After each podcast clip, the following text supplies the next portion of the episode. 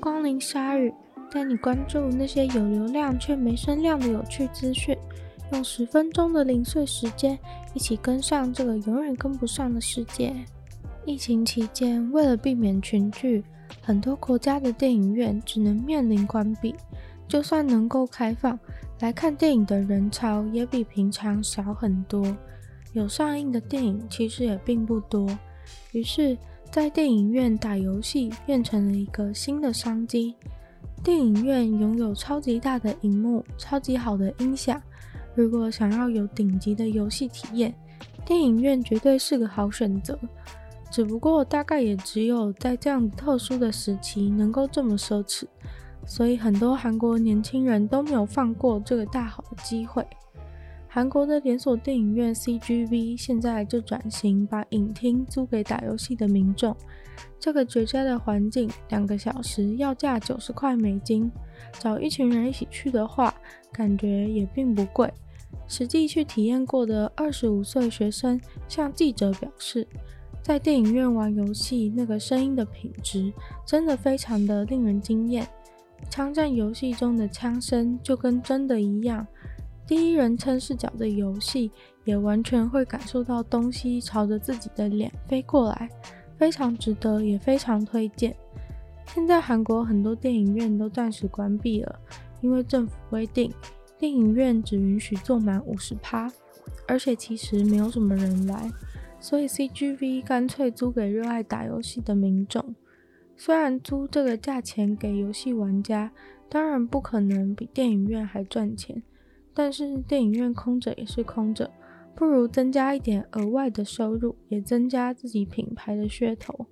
CGV 的决策者很有洞见的发现了电影院和游戏的共通点：现代游戏的高画质、声光效果。动作的精密度，或是故事的完整度，都与电影有八十七趴相似。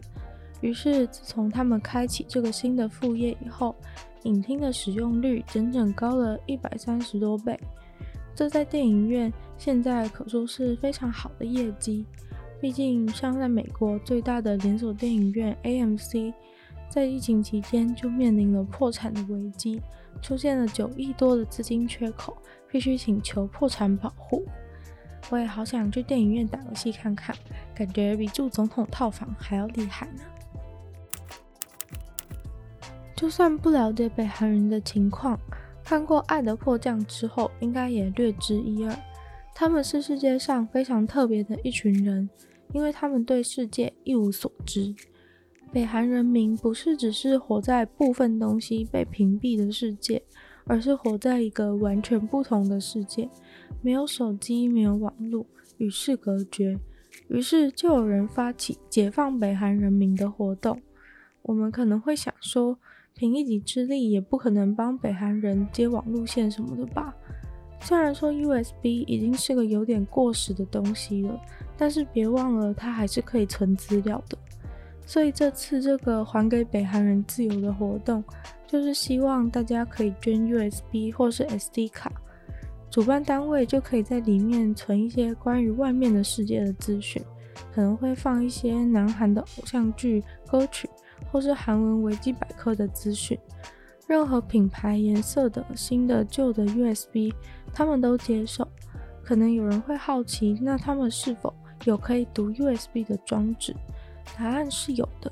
所以他们才会选择用这个方式来帮助北韩人。而要怎么把这些 USB 送入北韩呢？预计是要随着其他外来物资一起走私，送到北韩的黑市当中。想要用 USB 征服金正恩的朋友们，可以到他们的官网上面去查询详细的资料。官网的名称叫做 Flash Drives for Freedom，上面有超大的金正恩画像。嘴巴被改成了 USB 插槽的样式，非常的滑稽，欢迎大家去朝圣。继鼎鼎有名的肝胆排石法之乱之后，大家应该有开始对来路不明的资讯多一点警觉心了吧？希望是有。不过在 Google 上面乱找资料、乱相信农场文章的，也并不是台湾民众的专利，在世界上的其他地方。也是有非常多喜爱 Google 癌症怎么办的朋友，有专家实测 Google 搜寻癌症疗法，然后去检验那些搜寻出来的结果的正确率。Google 演算法推荐给大家的癌症疗法当中，大概只有四分之一的结果是正确的。也就是说，真的是由这方面专业的人士提供的资讯。而关于癌症治疗时所需配的饮食清单，这种比较不需要那么高级医疗专业，但还是需要营养师专业的内容，Google 搜寻推荐的结果也很大部分都是错误的。Tufts 大学的研究团队使用了他们自创的健康资讯品质的评分工具，用十二项客观标准对网络上关于健康的资讯评分。他们得到的结果也是有四分之三搜寻引擎认为高度相关的资讯，全部都是品质低的错误资讯。然而，人们却还是很频繁的会使用网络上的资讯，对自己的健康状况做自我诊断，甚至也照网络上来路不明的资讯所说的疗法去治疗自己。从简单的感冒资讯到癌症的疗法，都毫无差别的错误。曾经的 Google 大神，怕是要渐渐的跌落神坛了吧？我想这大概也与 Google 近年来高度的商业化有关。那些看起来给很多建议却毫无专业性可言的农场网站，因为使用假资讯获得了非常多的流量，赚了非常多的广告费，也总是被 Google 视为是最相关的搜寻结果。但事实并不然。劳力密集高的产业势必需要请很多的劳工，所以劳工的薪资就是这种产业最重要的决定因素。也因此，一般来说，劳力密集产业都在劳工薪资低廉的地方才有办法赚钱，或是也有专门请非法劳工来压低薪资的做法。对于泰国的农夫而言，猴子就是他们可以找到最低廉的劳工了。泰国农夫常常利用猴子上去树上采椰子，然后贩卖到国际市场。所以，我们吃到的椰子很有可能就是非法劳工猴子的血汗。而这受到非常多动保团体的关注，这些泰国农夫的行径也受到了调查。经过国际动物权益组织的施压，最后这些贩卖椰子的公司、连锁超市，还有泰国政府。都承诺不会再逼迫猴子当采椰子的非法劳工了。泰国是世界上第三大椰子出口国，紧追在第一名的印尼和第二名的菲律宾之后，每年出口超过五十万吨的椰子到国际市场。而椰奶作为动物奶的替代品，近年来受欢迎的程度也大幅度的上升。很多消费者都因为不想要消费虐待牛羊等动物，所以放弃牛奶、羊奶之类的动物奶，转而喝椰奶、燕麦奶之类的植物奶。结果讽刺的事情是，大家自以为不虐待动物的植物奶，竟然是剥削猴子之下的产品。虽然现在已经被禁止了，但是还是有不少人检举，还是有很多农场有猴子在工作的迹象。在泰国，甚至还有专门让猴子去上的学校，教他们如何执行爬树上去摘椰子下来给农夫的任务。如果他们平常不好好工作的话，猴子们就会被锁链链起来，然后关在很小很小的笼子里，几乎不太能活动。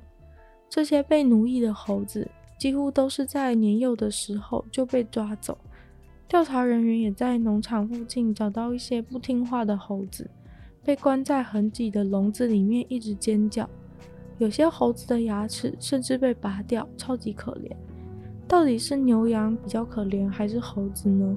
我其实不知道。今天的鲨鱼就到这边结束了。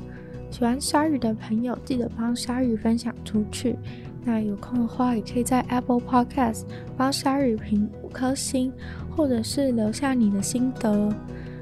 那也希望鲨鱼可以带给大家更多大家想要知道资讯，或在短时间内让大家可以接收到更多的资讯。那希望有其他感想的人，也可以在任何有留言区的地方留言给我，我都会回复哦。那。想要听更多有精彩内容的话，可以收听我的另一个 podcast《女友的纯粹不理性批判》，里面有更多更时间比较长的内容。那就希望鲨鱼可以在每周二、四、六顺利的与大家相见。那我们就下次见喽，拜拜。